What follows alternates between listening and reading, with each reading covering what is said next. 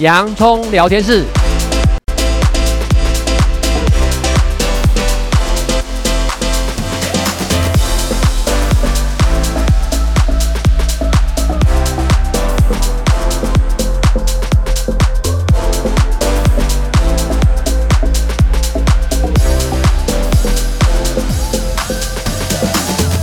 这里是洋葱聊天室。人生如洋葱，要勇敢小心的剥，不怕掉眼泪，从挑战中让生命更璀璨，陪你度过生命大小事。我是洋葱茶医师，我是魏兆文老师。那其实呢，我们这一段时间呢，真的是非常呢去关心到呢国人的一些身心健康。那一样的，如果是汉生的听众朋友们，我们这一段时间我们在分享的呢，身心健康主要当然就是一些情绪障碍、忧郁症哈。因为呢，在之前其实大家都蛮难过的，我们的华人的一个巨星啊，他最后选择了一个不恰当的方式。那当然呢，其实每一个人都会想啊，那个轻生呢，也是一种解决的问题的方式。但其实呢，我真的很想说，真的轻生，呃，是。解决问题方式，但它不是最好方式。在这个方式之前，你还可以有更多的选择哈，这样子。我补充一下哈，等一下哈，杨医师，我想要请问，我在想你临床上一定会常会碰到说，会不会讲这句话？哎，我呢选择轻生，我也是一个解决忧郁症的方法嘛？会这样子？哦、很多很多很多人还问我说，杨医师，你们告诉我怎么轻生哈？我分几个重点跟大家谈一下哦，因为呢。忧郁症的时候呢，其实呢，思考会卡卡的，会进行到一种叫做隧道式的思考哦，也就是呢，生命中本来有很多窗户可以打开，你这时候你打不开窗户，你就往一个隧道思考，就是我无望了，我没有未来了，我很失败，我也没办法再活下去了，所以这时候呢，你就去轻生啊，会发生自杀企图。那我要跟大家提醒哦，啊。不过，杨医师呢是一个受洗的基督徒。那在以我们的这个宗教信仰概念来讲，我们的生命是来自上帝。那所以呢，我们作为一个基督徒呢，是要好好的照顾好上帝创造的身体。那所以呢，我们不谈自杀，因为呢，我们觉得山不转路转，路不转人转，人不转心转。生命自有他的人会找到他的出口，他的解决方法。第二个。我们很不幸的，我们看到有很多人呢，自杀不成功，但是就残废了，那更麻烦了。那个呢，你问他的时候，他会后悔说他当时为什么要一跳，结果跳成整个脊椎摔坏了，全身瘫痪了，就躺在那个床，完全不能动，但是脑子还清醒。那你不是让自己痛苦折磨亲友吗？第三个。我们不会演哦，就是说，您谈这个自杀啊，其实轻生啊，它本身呢，其实你要知道，它就是一个可以治愈的忧郁症。如果你找对方法，至少百分之八十是可以治愈的。既然有这么高的治愈率，你为什么要选择一个啊，让家人、让亲友很疼惜的方法？第四个。我不会演，我分享一下民间信仰最讲的说哈，你选择怎么死，你以后就一直在那个状态哦。所以如果你是上吊自杀的，很抱歉哦，你的魂呢就会一直在那边吊在那边，你开心吗？不要往自杀的方向想吧。嗯。所以呢，其实呢，不论是任何的一个信仰，或者你无神论好了啦，这样子，那呃，轻生它造成的这种危害哈，绝对不是你轻生之后它就消失，它可能一辈子都笼罩着你的家人和你的家族。这个其实，在我们临床上真的很常见啊，就是呃，如果有时候呢，我们会接到一些呢，因为选择轻生之后呢，其实不论他的父母亲或他的伴侣或他的孩子，其实来的时候呢。那已经不是当下，那已经是可能或许是几年前的事情，但他们的痛苦一直持续存在啊。这样，那刚刚也是有强调一个很重要的重点是，忧郁症本来它就是一个脑内分泌疾病，既然是疾病，当然就有医疗可以介入处理啊。这样子，那当然就会有治愈的可能。所以，我们往开心一点想，哦，好，那我生病了啊，我感冒了，我有退烧药可以吃嘛。那我既然忧郁症也是一个脑内分泌疾病，就像是比如说我们没有糖尿病啦，我们有胰岛素啊，或者是降血糖药、降血脂药，可以针对我们的高血压等等这些处理。那同样，忧郁症也是有这样子的治疗方式吧？嗯，完全正确哈。我想魏老师呢，刚刚用很贴切的糖尿病这个比喻了哦。糖尿病呢，它也是一个慢性疾病，它呢很清楚的就是生理的，特别是胰岛素的机制搞乱了，然后呢，它呢需要治疗。糖尿病会很多后遗症，它可能会造成肾不好、洗肾，它也可能造成呢神经病变，它也可能容易造成失智症。那忧郁症呢，还远比呢糖尿病好治疗。我刚刚已经说过，你找对方法，百分之八十的治愈率。所以呢，所以各位啊，我们在听的听的伙伴们，你们千千万万要告诉自己，告诉周遭的人，要珍惜生命哦。那再不快乐，找精神医疗团队，要不然就至少拨个一九二五专线，要人讲讲话，诉诉苦吧哦。那忧郁症呢，它是可以治疗的。它简单的讲呢，也是从生理、心理、环境来方法治疗。那我们谈谈生理。我们既然已经谈到忧郁症，它是一个涉及到脑的神经传导物质失调，所以在临床上面呢，我们常用的一些药物治疗，它就涉及到什么调整你的血清素、多巴胺、新肾上腺素或者褪黑激素。那但是呢，这些药物都不是特效药，它都需要疗程的哦。那所以呢，大家一定要有耐心、信心、爱心。以及呢，良好的三角关系，哪三角呢？医疗、个案，还有呢，亲友，呃，形成良好的三角关系，这样子呢，互相打气、加油、情绪鼓励，然后呢，经验分享，走过这心灵的幽，这是可以的。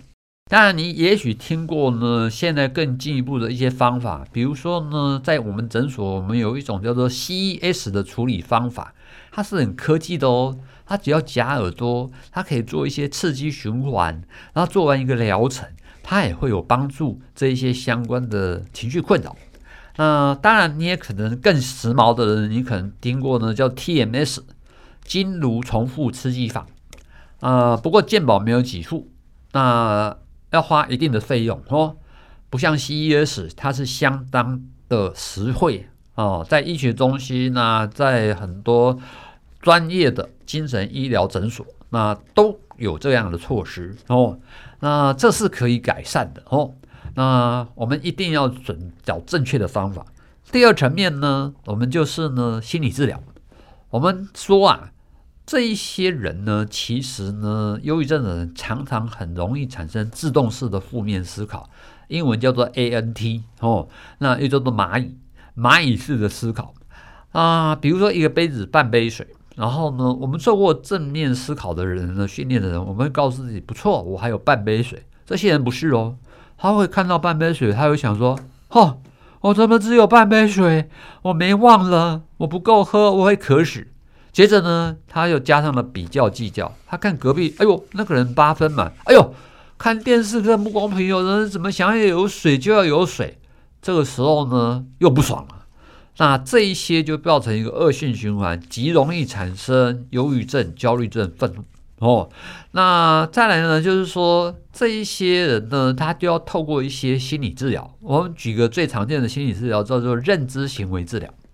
啊，认知行为治疗呢，就是专业的心理师呢来跟你谈。好，比如说就以刚刚那个例子做例子好了，你呢没有只有半杯水，为什么呢？人家只给你半杯水哦，水不够，等一下补充。等等等等，你不要先往负面思考。你可以每一天睡觉前训练写日记、心情日记、感恩日记、快乐的日记。想不到快乐是助人为快乐之本。感恩感恩爸爸妈妈，妈妈煮一顿好吃的菜给你吃，然后你今天吃外食，人家好好吃哦，你都要感谢。如果这样子的话，在认知调整也有帮助的。嗯。呃，在我们如果真的碰到忧郁症，你确认被诊断是忧郁症哈，在忧郁症之前，可能身体不舒服，找不到原因，自律神经失调，或者呢，你真的确定呃被诊断为忧郁症，其实不单纯，大家不要第一个就想到说哦，要是不是要吃药一辈子，倒不用这么担心啊，这样，因为它除了一些药物上的一些处理之外，它有一些非药物的方法。那刚刚杨医师有提到一些，比如说心理治疗啊，那还有一些呢，什么一些维持。刺激的治疗，这是比较属于物理性的。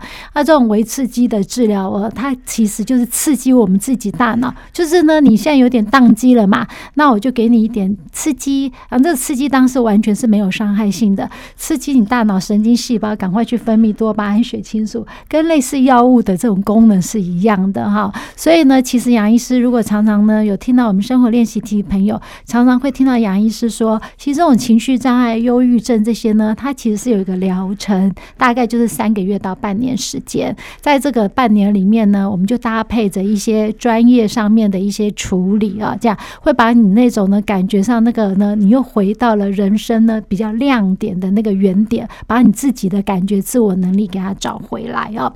那在这地方。其实你刚刚有提到的心理啊、药物治疗，还有一些物理性治疗之外，那还有没有一些辅助的治疗方法呢？会，我还有一个叫做环境哦。哦，我刚刚是不是有提到三角关系？所以呢，亲友很重要哦。你在听的听众，你可能是忧郁症患者，你也可能是忧郁症的照顾者，你千万要记得，忧郁症是一个长期抗战。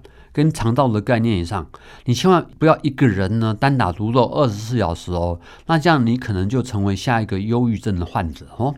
我们常常提醒啊，面对忧郁症的患者，你呢其实要组成至少一个三人小组，这很简单嘛，就跟医院的那种护理师三班轮三班嘛，对不对？平均一个人八小时。当这个人上场的时候呢，其他人呢有人可以去睡觉，有人可以去办事等等的。那三个人一个小组，还有一个呢。就会可以互相加油打气，分享经验呐、交班呐、哦，那这些呢，你的原则一定要拿捏得很清楚。那再来呢，这个环境治疗呢，亲友的第一个非常重要的重点叫做倾听和陪伴。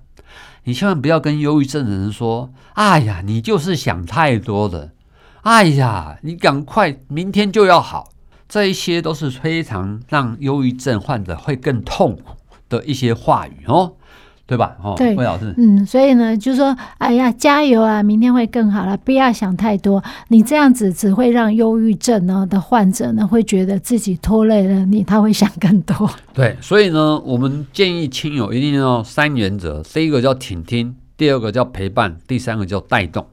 带动是什么意思呢？带起来动，要活就要动。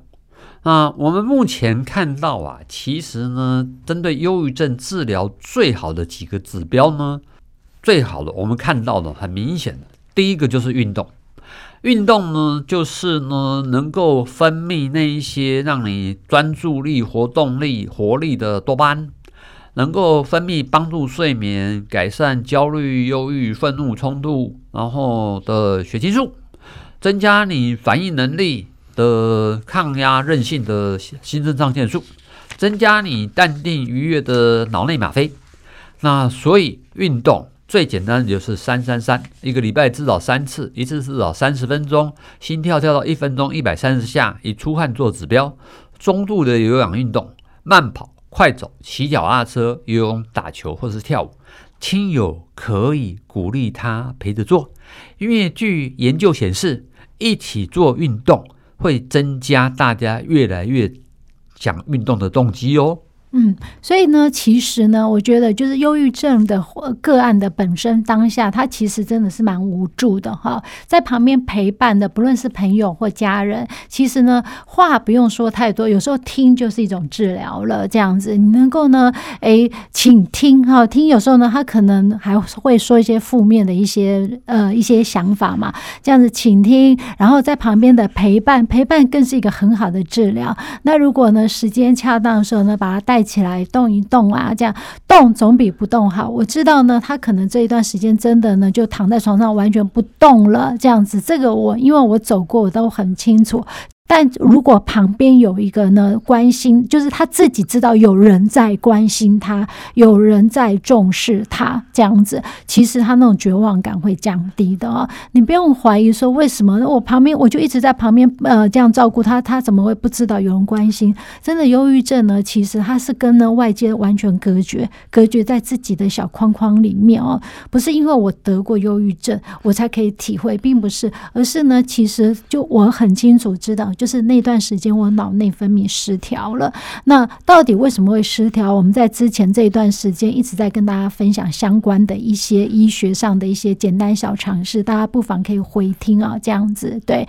所以呢，请听陪伴带动，除了呢大家动一动之外，有需要的时候你自己都把它记起来，什么时候该回诊啊等等，带着他呢去呢身心科医生这地方呢去呢再次评估等等，你会发现呢那个距离会越来越好。我不是要一步达成一触可及，就哦完全忧郁症治疗好了，不用，你给自己的一个机会，给自己半年的时间，让它慢慢动起来。当你要可以动的时候，你会发觉哇，那个亮光打开了。嗯，嗯还有个案跟亲友呢，我们要一起听清楚哦。你要懂得正确的舒压哦。我说过，很多忧郁症的个案呢，就是闷烧锅嘛。特别比如说男人，钢铁人症候群哦，欢笑都给大家，但是呢，忧郁痛苦都留给自己。这个呢，火山爆发的时候是很恐怖的哦。那我们鼓励大家要懂得说、唱、做、写哦啊，让个案呢能够愿意去说说啊，诉诉苦啊，抱抱怨啊哦。人都互相的嘛，今天你有苦，你来跟我诉苦；明天我不爽，我就跟你诉苦。讲出来很重要哦，这个男生要跟女生学哦。我们说女人讲话是男人的平均三倍，但是这一些讲话的时候可以舒压是很重要的哦。那去唱唱歌更好啦，台湾的卡拉 OK 很方便呐，到山边到海边唱唱歌啊，扩胸啊，它有舒压效果。那除了做运动，你也可以做腹式呼吸，鼻子吸气，嘴巴吐气，放松做，慢慢做。早上、中午、晚上睡觉前各二十次，一天至少八十次，让你的副交感提升，让你不但就比较交感比较过旺，那你也比较减少烦躁焦虑。还再强调一次。睡前要写心情日记、感恩日记、快乐日记。亲友还有一个功能，如果你发现个案可能有自杀的概念的时候，你要一问二应三转介，你要问他，你是不是有自杀的想法？自杀是可以谈的啊，你有没有什么计划？当你如果听到他越来越详细的计划，你就要注意喽啊！你回应他说，我们都听到，我们关心你，赶快转介到精神医疗团队，让那个团队呢来接手。医师、护理师、心理师、社工师帮你接手，避免漏接，避免憾事发生。嗯。最后呢，其实呢，还是请听众朋友要记得哈，就是其实这种情绪障碍，尤其是忧郁症，我们旁边人的陪伴和支持，它是一个长期的过程。